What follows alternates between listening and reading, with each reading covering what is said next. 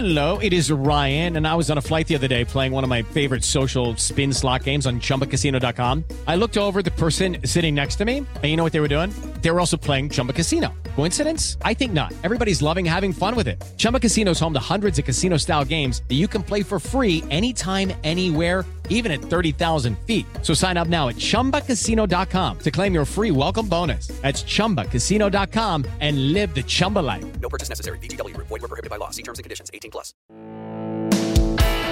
Este es el podcast de Alfredo Romo. 889noticias.mx.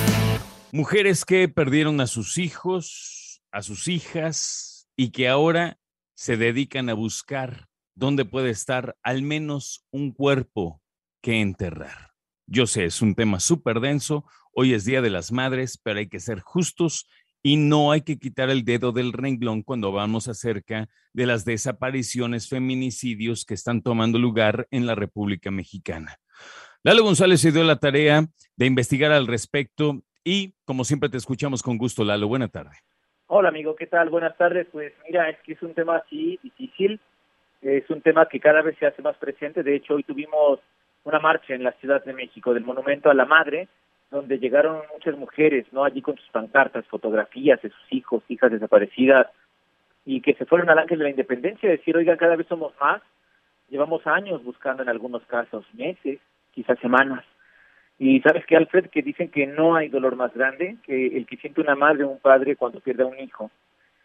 Es que eso ni siquiera tiene un nombre, ¿no? Y, y si le agregamos esto, imagínate, Alfred, la angustia de algunas mamás que ni siquiera saben dónde están los restos de su hijo de su hija, vaya, el dolor se vuelve algo prácticamente indescriptible. Ahora bien, Alfred, también hay mamás que transforman ese dolor en su fuerza para levantarse todos los días, para recorrer cientos, si no es que miles de kilómetros llenos de peligro, desilusiones, de obstáculos, que, que no pierden la esperanza de saber por lo menos dónde está el cuerpo de su hijo de su hija, tener esa certeza de que su búsqueda no fue en balde.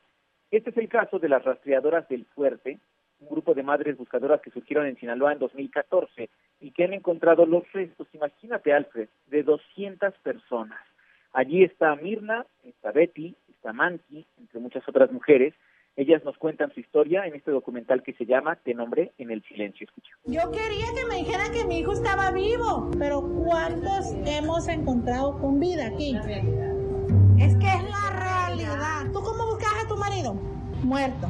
No buscamos culpables, buscamos nuestros tesoros. No me quitaron muchos hijos, pero por desgracia perdí uno y hace cuenta que me quitaron la vida. Y, y también se nos hace un nudo en la garganta, Alfred, cuando hablamos y cuando escuchamos con a, a estas mujeres eh, que se le fue la vida, cuando le robaron a un hijo y que no sabe qué es de ellos. En entrevista para 889 Noticias, bueno, tuve la oportunidad de platicar con Chema Espinosa de los Monteros. Él es el documentalista, él es el encargado de presentarnos esto que se llama Te nombré en el silencio. Y fíjate que Chema pasó cinco años, Alfred, acompañado a las rastreadoras del fuerte en sus búsquedas, un lustro. Y en ese tiempo, pues él fue testigo de esta montaña rusa de emociones. Pues sí, Lalo, son, creo que me queda como una tristeza inamovible de conocer la situación tan precaria en la que buscan todos los grupos de búsqueda de México, ¿no? Ese dolor tan profundo, esa pérdida, pero también me quedo con otra parte mucho más luminosa, ¿no? Que es el, la familia que se formó, el amor que se profesan una rastreadora a otra, esta valentía, esta resiliencia. Dolor y resiliencia, Alfred. De hecho, Chema nos cuenta también dos casos en particular para entender un poco más este esta mezcla de emociones, Alfred, siempre sí surgida del dolor, de la angustia, de saber dónde está mi hijo o mi hija. El primer caso tiene que ver con la esperanza, con la resiliencia. Escuchamos a Chema. Yo me quedo con el testimonio de Manky, que es una señora que está llegando como a la tercera edad. Dice que cuando está en su casa se siente acabada y se siente débil, todos los achaques, pero cuando sabe que va a haber una búsqueda, ¿no? Le llega como una energía, ¿no? Un ímpetu para seguir adelante, el motor de la rastreadora. Pero ahora, Alfred, yo lo que les pido es mucha fuerza para escuchar lo siguiente, porque es estos casos que no tienen nombre. Ese es el caso de Mirna. Ella buscó a su hijo Roberto Corrales. Él desapareció el 14 de julio del 2014. Este cuate tenía 21 años de edad y fue levantado mientras vendía discos enfrente de una gasolinera en el fuerte, justamente en Sinaloa.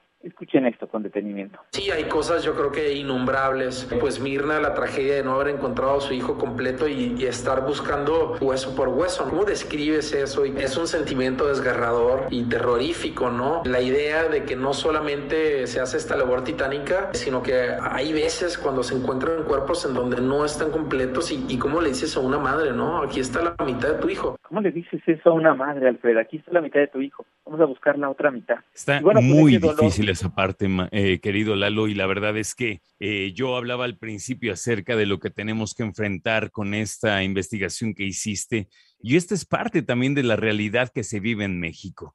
Entonces, más allá de, de buscar las historias tristes, estamos buscando simplemente las historias reales, y eso es lo que sucede en este país. Y yo sé que es difícil de escuchar, pero imagínate vivirlo, compañero. Imagínate irte todos los días con la esperanza, Alfred, de decir hoy, hoy lo voy a encontrar. Pasa un día, pasan 20, pasan 365 y no encuentras, y cuando encuentras algo es la mitad del cuerpo. Más, más preguntas, ¿no? Que la respuesta que acabas de encontrar. Pero fíjate que las rastreadoras del fuerte escuchábamos hace rato que tienen mucha resiliencia. Vamos a escuchar estos logros que han tenido, nos lo cuenta igual Chema Espinosa de los.